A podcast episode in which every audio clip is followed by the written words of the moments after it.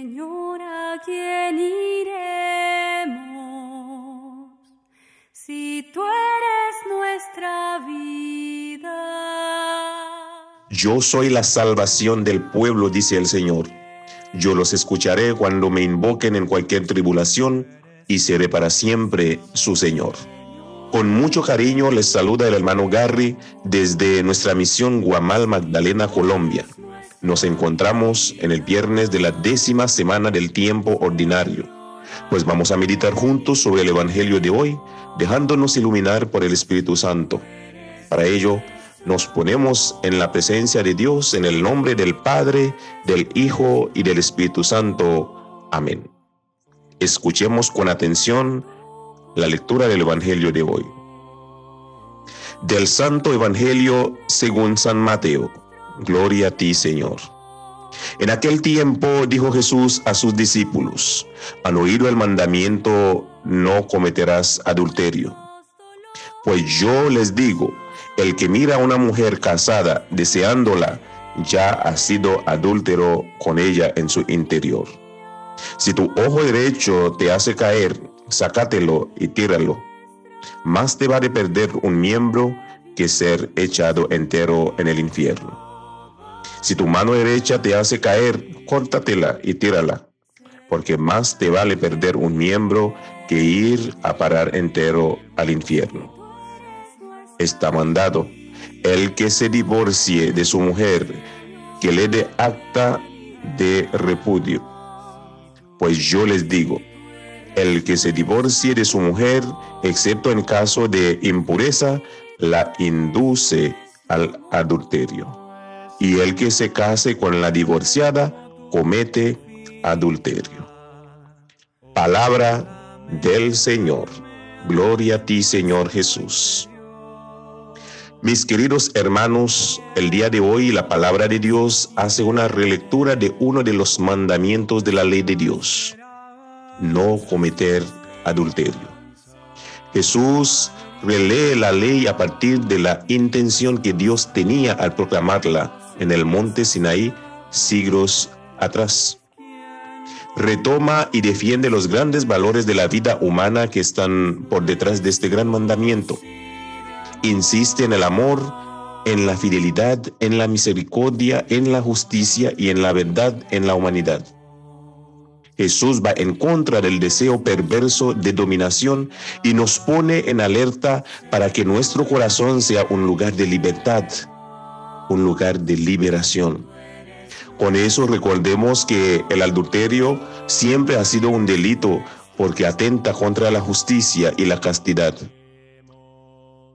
Por eso, Jesús nos invita a que nuestras actitudes sean correctas y para eso tenemos que pensar bien lo que debemos de hacer.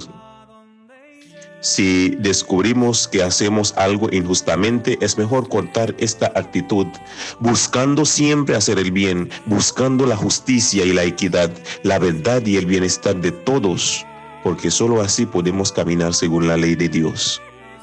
Y así nos daremos cuenta que el fundamento de todo eso es fidelidad mutua entre el hombre y la mujer que asumirían vivir juntos como casados.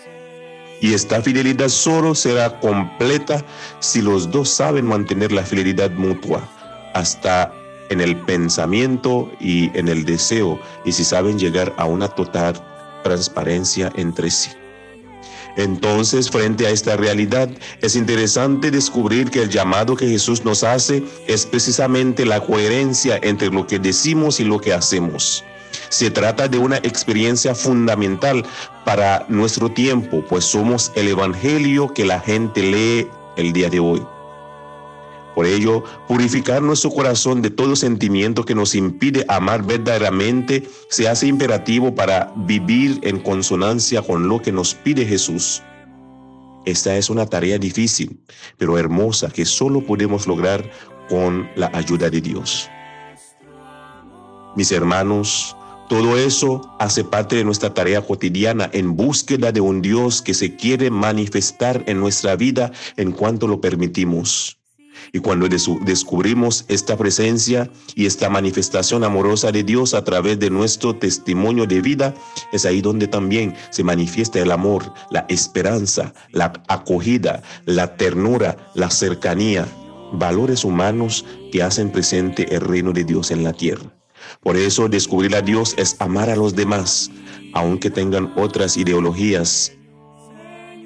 Todos tenemos la gran tarea, seamos cristianos o no, de trabajar por un mundo más justo, más cercano y más humano. Pues pedimos a Dios que cada día nos ayuda a no solo entender su palabra, pero sobre todo hacer de ella una realidad palpable donde muchos de nuestros hermanos pueden ser beneficiados. Que Él los bendiga en el nombre del Padre, del Hijo y del Espíritu Santo. Amén. Nuestros dolores, nuestros dolores, nuestros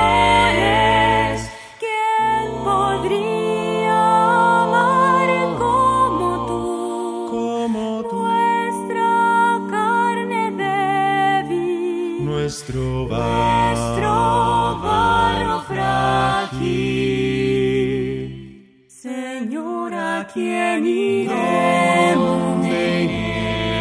Si tú eres nuestra vida,